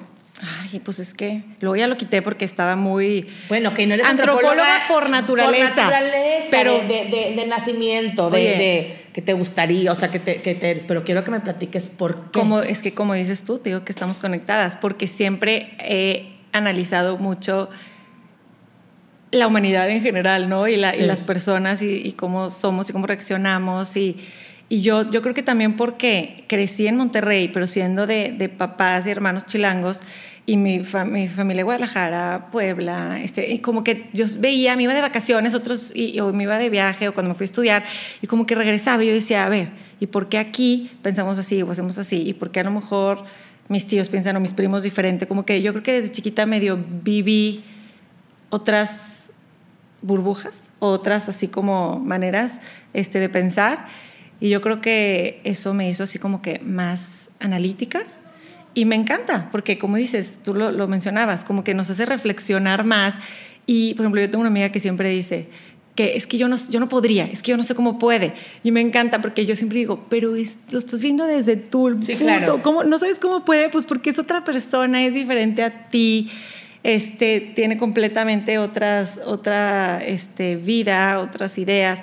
Y, y yo, o sea, si por ejemplo ahorita eso que hace Brené Brown me encantaría, o sea, a mí me encantaría hacer focus groups y ver, Claro, entrevistar a gente, claro. pues ya lo hacemos, ¿verdad? Ya lo hacemos, pero no lo... Pero entender por qué piensan así, por qué todo, ¿verdad? Ajá. Sí, hay, muchos, hay muchas cosas que me llaman mucho la atención de la gente, por ejemplo, o sea, que piensan que, que, que, que dicen algo y yo, ay, qué raro, yo nunca había pensado en eso, no se me había ocurrido por qué está pensando eso, por qué, o sea, como... Pero que- en lugar, creo, y lo puse aquí, que, que ahorita que dijiste al principio, que todos somos, entendías que todos somos diferentes, yo creo que, si no me equivoco, lo interpretabas sin juicio, sino más Sí. bien con curiosidad. Claro, claro. ¿no? Y creo que eso es algo padre, porque en lugar de decir cómo podría o por qué, sino es más bien, qué interesante, ¿de dónde viene Pero ha sido eso? un proceso, ha sido un proceso quitarme mis juicios, o sea, vamos a ser sinceras, así como que le digan, soy cero juiciosa nunca en mi vida, no, no es cierto. Nadie.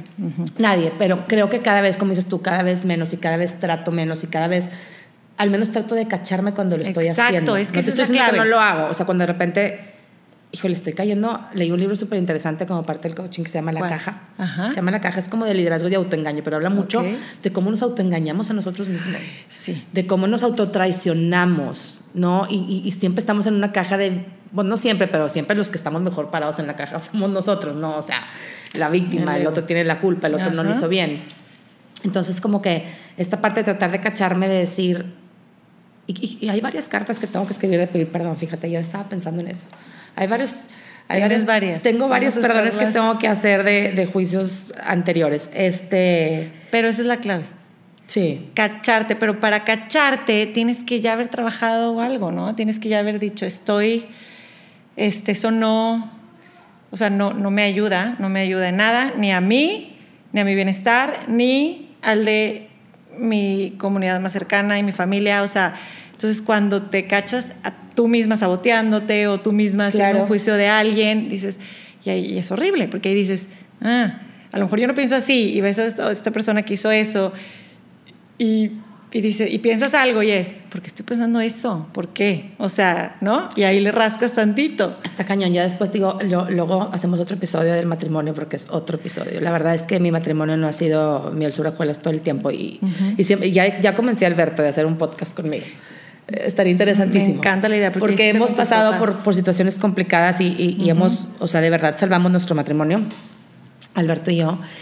Y el darme cuenta, híjole, yo creo que ha sido- bien difícil para mi orgullo. Sí. Pero el darme cuenta que yo te- estaba en una caja bien metida en mi matrimonio y que tenía a Alberto en una caja fuertísima y decir, bueno, ok, ok, ya entendí. Sí, sí, sí tengo a, a esta situación en una caja, pero ¿y ahora cómo me salgo? Ujú. Ok, o sea, ya entendí, pero luego, ¿y cómo permanezco afuera de ella, no? Como esta parte.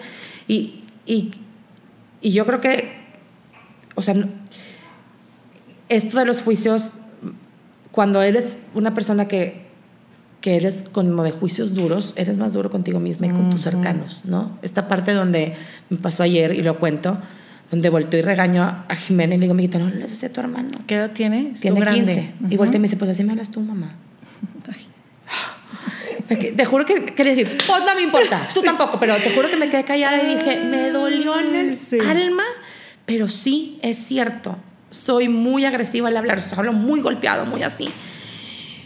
Y pues tengo que empezar por mí. O sea, como estas partes donde, donde tienes que como aceptar un poco el, bueno, ¿qué tiene de cierto lo que me están diciendo? ¿No? Y, y, y, no sé, es como algo interesante. y dijiste algo clave que, que, es, una vez que te das cuenta, ahora cómo le hago, ¿no? O sea, ya, ya hiciste, o sea, nos caen 20 así a veces de pal de agua fría, a veces en proceso, pero entonces echarle ganas para ¿Qué es para ti? Pregunta medio complicada. O sea, para mí, por ejemplo, es el miedo a sentir. O sea, yo te puedo decir que mi, mi, mi, issue, mi herida grande, todo es el miedo. O sea, me he dado cuenta que es el miedo a sentir. Aunque soy una persona que soy muy cariñosa y que trato de expresar mis emociones y mis sentimientos, me da miedo el miedo, el sentir. O sea, ¿qué, qué sentimiento es para ti como el, de, el que te trae como tu piedrita en el zapato? O sea, yo te lo puedo explicar así, por ejemplo le platicaba a Dionisio, mi psicólogo, que hace como, yo, a mí me da mucho miedo los aviones, mucho miedo. Y en un curso de Juan Lucas entendí que mi miedo realmente era morirme. Digo, siempre he sabido que me da miedo morirme, pero hay que ser sinceras, el miedo no es el avión, el miedo es que se caiga y que me muera. Entonces venía volando y después de muchas terapias donde me explicaban, estaba, yo había, estaba haciendo dialectic therapy, que es así como un poco de herramientas, son herramientas. Pues es una terapia de muchas herramientas para procesar las cosas, para ponerte límites a ti, límites, o sea, tener buenas relaciones y tener buena relación contigo, ¿no? Dialectic. Dialectic therapy. Es que me lo recomendaron por la fibromalgia. Okay. Y entonces es como para, eh, ¿cómo se dice? Cuando manejar emociones más, o sea, que no estés aquí arriba y abajo, sino... Entonces venía en el avión y me empezó a dar mucho miedo.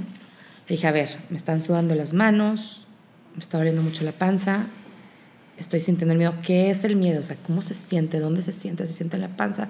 está, estoy sudándome del cuello. Tengo mucho miedo a morirme, mucho miedo a morirme. Eso estamos hablando. Estamos hablando en el avión, ¿verdad? Y entonces lo empiezo como a tratar de sentir. Nunca había hecho eso en mi vida. Lo empiezo como a tratar de sentir. Y de repente se desvanece el miedo. Me explicaba Dionisio, es que la gente piensa que si no sientes miedo, no te va a dar. O sea, si, si tú tratas de evitar el miedo no se va a caer el avión, o sea, no funciona así, el avión se va a caer si tienes miedo o no tienes miedo, si es la probabilidad, me explico. Pero la gente piensa que cuando contiene el miedo, no, no suceden las cosas. Yo lo veo como un, pues bueno, no voy a estar alerta de lo que está sucediendo, pero, pero sí es verdad que cuando aceptas el miedo, y entonces platicamos de las expectativas, de cómo, ¿qué pasa con la caja que estamos hablando ahorita de mi esposo, de mi matrimonio, de mis amigas, de mi familia, pues es que el problema es que tú tienes una expectativa en tu cabeza que no se está cumpliendo. Por eso te enojas con tu esposo, con tus hijos, eh, cuando tu hijo truena una materia, cuando tu hijo falla un gol, cuando tu hijo no quiere hacer lo que tú quieres que haga porque por su bien, entre comillas. Entonces, como esta parte donde no cumplí expectativas, entonces me pregunta Dionisio y me dice, ¿qué pasaría si haces lo mismo con tus expectativas? Si sientes el dolor tan grande de no tener esa expectativa. Buenísimo. ¿Estás de acuerdo? O sea, como esta parte de decir, entonces como que esa es mi piedrita en el zapato, eso es a lo que me refiero, como el miedo al miedo. El miedo a tener miedo de por vida y a, poder, no, tener, no poderme quitar esas expectativas y esas como cosas que me van atando. ¿Cuál es tu piedra en el zapato? Yo creo que últimamente, y te voy a decir cómo me di cuenta, ¿eh? hablando con un amigo cineasta, eh, que él se va y se pone a escribir lejos de todo mundo, ya hizo, ya hizo su ópera prima, hablamos como cada tres meses súper amigos desde prepa. Y un día, y él me recomienda libros, yo recomiendo libros y así. Y, un día me dice, no, es que no sabes mi familia, me, no tiene redes sociales, no va a ver esto, pero me dice, me dice, este, no sabes mi familia, me apoya mucho este, todo el tiempo, aunque no me vaya bien, aunque pues no haya hecho la segunda, tercera película y aunque, y me apoyan y me quieren como soy. Y yo, y, yo, ¿y tú? ¿Y, ¿Y tú a ti mismo? Y se quedó callado y me dijo, no, no, ni no, a ver, no sé qué, yo, o sea, sí, y, días después ya me escribió, me dijo, no, me hiciste la pregunta que necesitaba, porque, por, porque yo creo que también espejé ahí, ¿no? Porque, porque yo, a mí me, yo a veces pienso de que, ay, todo lo que quería hacer de chiquita y, ser eh, la mejor en esto y esto y tener todo esto, y a veces le estoy fallando a la Ani de 8 años, de 10 años, ¿no? O sea, y, y, luego nada más, y por eso trabajo tanto en estar en el presente. Luego me dicen, es que tú siempre como que estás en, tranquila, me yo, al contrario, la gente que más buscamos eso es porque más lo necesitamos, porque más estamos, este, o en nuestra cabeza o en, en los miedos y no los aceptamos. Entonces, ahí fue donde me di cuenta de eso, de que, ay, o sea, yo también tengo que quererme con lo que estoy viviendo ahorita, con las decisiones que, que tomé para estar donde estoy y con las decisiones que seguiré tomando, ¿no? Pero a mí mi pie en el zapato es, es, es yo creo no vivir en el presente. Y me lo decían de chiquita de no de chiquita, pero me acuerdo en prepa, un amigo que me dice, es que llegas a la pre y ya te estás yendo y siempre quieres estar como en tres ah, lugares y yo siempre así soy. Mejor estar, estar y aceptarme con lo que vivo cada día. Y a mí me pasó con lo de la muerte cuando mi mamá murió de 63 años. Voy a preguntar eso, que... Y yo me tu mamá que, y tuviste tú uno de tus hijos en el hospital. Has dos, tenido cosas difíciles. Dos cosas donde la vida me ha marcado que dices, digo, de entrada, esta es mi, mi gente, ¿no? Esta es la gente que más está ahí conmigo y más que te hace que se tambalee tu, tu piso, cañón. Y, mucho conectada con la espiritualidad, que eso es otro tema que no hablamos, pero que yo creo que las dos ahí, todo está en eso, ¿no? Tenemos que, tenemos que hacer varias sesiones más. Exacto, aquí están. es la primera sesión, Sentir para Vivir, con Carol Osúa. Y, este, y yo lo viví, yo decía, a ver, si mi mamá si yo estoy viviendo, mi mamá me tuvo a los 30 y se murió de 6'3, ¿no? Entonces yo decía, si estoy a la mitad de mi vida, ahorita, le decía a mis amigas cuando nos fuimos a un desayuno después de que murió, entonces tengo que estar en friega, o sea, tengo que estar, tengo que hacer todo lo que quiero hacer. Porque yo me muero a la misma edad que mi mamá. Exacto, y, y, volvemos a lo mismo. No, no tengo que estar en friega, tengo que disfrutar hoy, ¿no? Claro. Eso es mi piedrita, yo creo. Sí, y, y aparte te tocó la muerte de tu mamá con que tu hijo estaba en el hospital, ¿verdad? Recayó de cáncer y y Jacobo nace prematuro, nació en agosto 5, o de julio 28 agosto 5 y nació junio 19. Inesperado.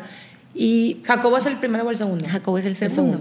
Entonces yo ahí me acababa de enterar que me había recaído semanas antes, entonces también dicen, pues es que lo emocional ahí también, y yo no, espero que no, porque yo no he sido la culpable porque nunca supimos qué fue. No, y aparte de eso, si, si así no, no, no es culpa tuya. Exacto, pues ya, este... Luego hablamos de la culpa. Luego hablamos de esa. Van a ser como 15 episodios, espérenlos. No, ya, espero siga la gente escuchándonos y no se haya ido ya este, a, dormir. Visto, tú nos dices, ya no, tengo reloj. Ahorita vamos a acabar ya. Este, pero sí, sí te das cuenta que, que hay que disfrutar el hoy.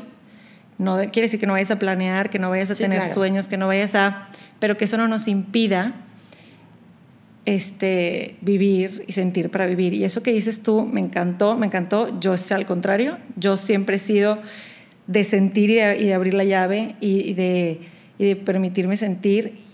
Y, cada vez, y me he dado cuenta que he tenido muchas barreras en diferentes momentos en mi vida, ¿verdad? Pero nunca me ha dado miedo a eso. De hecho, soy muy cursi, muy te digo y te escribo y, te, y, lo, y lo acepto en mí. De hecho, yo de chiquita decía, ¿por qué lloro tanto? ¿Y por qué soy tan sensible? Hasta que alguien me dijo, y fue una consagrada, en, este, me dijo, es que sensibilidad no es debilidad. Y ahí fue de, ¡ah! también de esas cosas que dices, ¿no? Es que, fíjate, yo te digo, yo soy muy sensible y soy muy cariñosa y digo muchas cosas y todo, pero no me había dado cuenta que en el fondo, en el fondo, en el fondo de mi ser tenía algo como deteniéndome.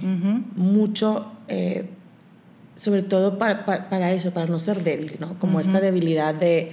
Pero no era tanto el, el no llorar, sino nada, sino el, el no ser, el no tener como esta imagen de ¿qué onda? O sea, yo aquí, yo, a mí no me, a mí no me güey. Yo aquí estoy bien paradota, ¿no?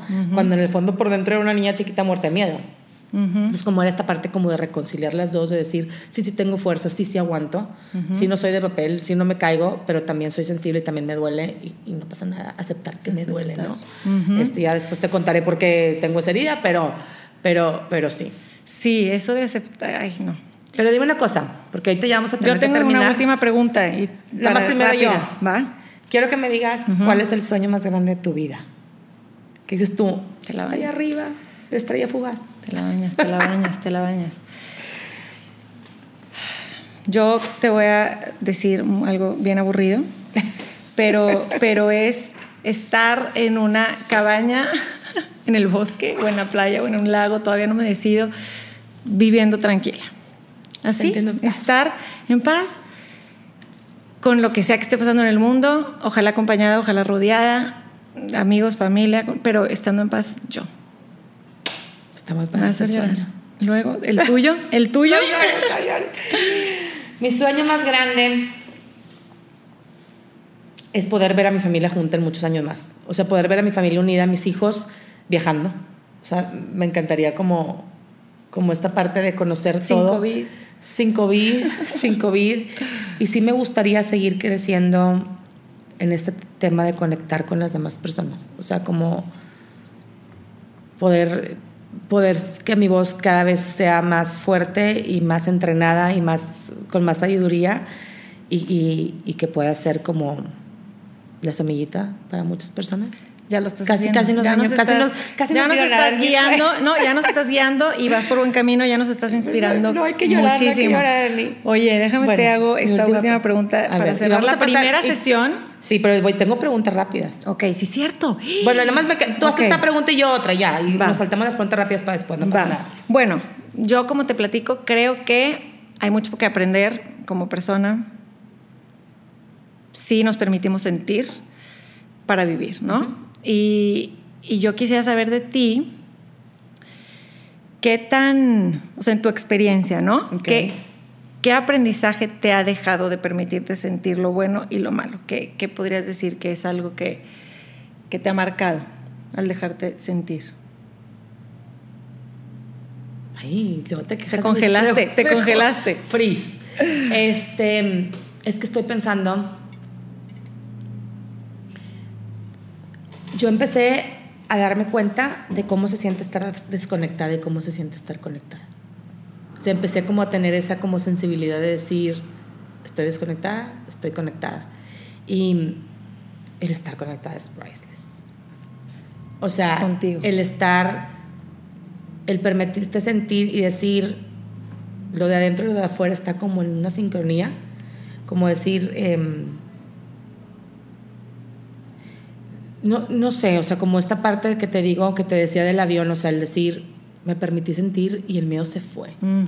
Pero así, el miedo se fue y cosas buenas vienen, ¿no? Como esta parte, a mí me cuesta, me he dado cuenta que me cuesta mucho como aceptar los cambios.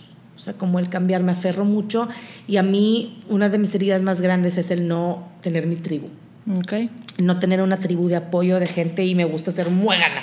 Con mi familia para acá, con mis amigas para acá, ir todos juntos y si vamos de viaje vamos a hacer todo a desayunar al mismo tiempo. Hace cuenta que me gusta en bunch, Ajá. ¿verdad? Si yo por mí fuera, todo el mundo nos iríamos al mismo lugar todo el tiempo. Este, y me da mucho miedo estar sola. O sea, me da mucho miedo como esta parte de no ser... Y aquí como la niña chiquita interior está saliendo cañón, mi psicólogo va a decir sesión siguiente, Carolina. No, está bien. Pero es como esta parte de miedo que no me quieran, de miedo al rechazo, de miedo a todo. Entonces, el permitirme se- se- sentir el rechazo, el permitirme sentir el estar sola, el permitir sentir, ok, nadie me va a cachar más que yo misma. Ujú. O sea, como esta parte, una vez una astróloga me la dijo, me dijo, a ti la vida te va a cambiar. Cada vez que tú te sientes a gusto y muy tranquila en tu lugar, te va a cambiar de lugar. Porque tú necesitas entender que la que lo tiene que hacer eres tú misma. Entonces, como que esta parte de permitirme sentir me ha ayudado o ha sido el aprendizaje de decir, no estoy sola, me tengo a mí misma y puedo llegar a donde yo quiera si yo estoy conectada conmigo misma y me permito sentir. ¿No? Abrazo. Abrazo COVID. Abrazo COVID. ¡Qué fuerte! Está hermoso. Pero- porque es que es darnos cuenta que hacernos responsables de nosotros Exacto. mismos, ¿no? Y, y si yo estoy bien, va a estar bien Va a estar bien todo lo mundo. demás. Está Bueno. buenísimo. Me Última encanta. pregunta que yo le hago a mucha A ver. gente y que sé que es difícil, pero me da mucha curiosidad. Si tú pudieras ser recordada solo por una sola cosa, Mm, ¿qué sería? ¿Qué sería? una O sea, cosa. nada más te van a poder recordar por una sola cosa ¿Qué tuya. hice? Tuya, de algo ¿Qué tuyo. dije? O sea, nada más por una sola cosa tuya. ¿Qué, qué te gustaría que fuera esa parte que, esa parte que te describiera a ti? Hija de tu madre.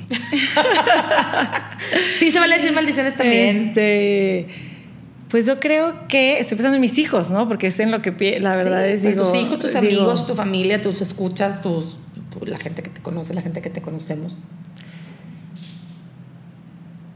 por ir evolucionando, o sea, por aceptar esa, esa evolución y vivir vivir al máximo. O sea, estoy pensando como en, ni siquiera quiero que me incineren en lugar de que me, de, de la lápida, pero como que she fully lived, o sea, como que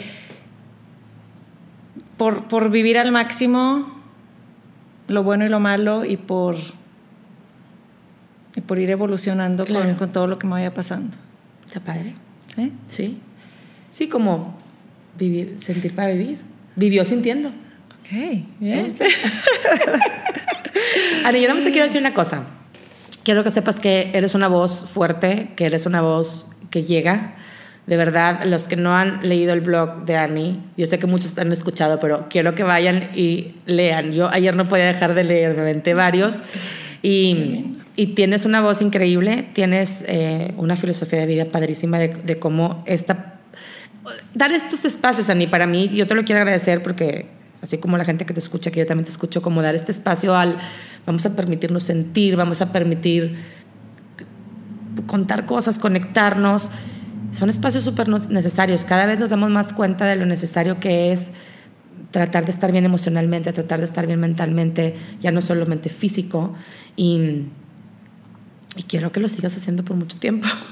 Yo también, yo lo quiero seguir quiero que lo haciendo. sigas por y- mucho tiempo y quiero que sepas que, que llegas a mucha gente, que me llegas a mí y, y que, y que tú eres una persona que vive ese corazón abierto de verdad. Y Qué te lo bonito, agradezco. Qué bonito que me lo agradezco. digas. Lo necesitaba escuchar hoy, ¿no? Sí. Porque hay veces que, que Sí. ups and downs, yo venía, venía contigo y yo decía, ay, necesito, en la mañana como que me sentí así yo porque ha sido como una semana loca y llegué aquí a Monterrey y yo, ay, como que quisiera estar más conectada ahorita, ¿no? Para platicar con Caro y luego, me- y luego, te- y luego también te entra el, es que, ¿qué, qué- qué tengo que decir yo? O sea, ¿no? Y, Sí, y- claro. y- y ya pasas eso, ya, ya dices, no, como que siento que eso me, me detenía mucho antes, era de, ¿a quién a lo mejor? ¿Quién soy yo para hablar de decir? Sí, bueno, a mí me pasa todos los días. Exacto, y, Sí. y, y- y por eso me encanta verte y por eso me encanta que nos inspiremos mutuamente tú y yo y todas las voces de mujeres que están ahorita saliendo y aventándose y porque de hombres todo también. y de hombres, Claro. total, pero yo creo que siempre ha habido mucho más Sí, de hombres, o sea, claro. Este Aunque no creas emocionalmente, no. Exacto, emocionalmente no, estoy totalmente de acuerdo. Creo que cada vez más, este, eh, y más ¿no? criando hombres y sabiendo que, que les, siempre les dijeron no llores y no hagas, Claro. es, es muy, muy valioso. Pero creo que las historias de mujeres no se han contado mucho y Sí. de qué nos pasa y qué sentimos y, y de la maternidad y del peso y de las arrugas y de, no sé, como que todo eso Sí. me encanta. Y, y yo creo lo mismo de ti y creo que lo dijiste al principio y lo confirmo, de lo más valioso que me ha dado empezar el blog, el podcast, es esto, encontrarme con gente que vibramos igual y que tenemos esas ganas, esa sed de aprender, compartir Y soltarlo al mundo. y soltarlo. Bien. Muchísimas gracias, muchísimas gracias por estar aquí. No sabes qué emoción que se dio en el momento preciso que viniste a Monterrey, que pudimos estar en vivo.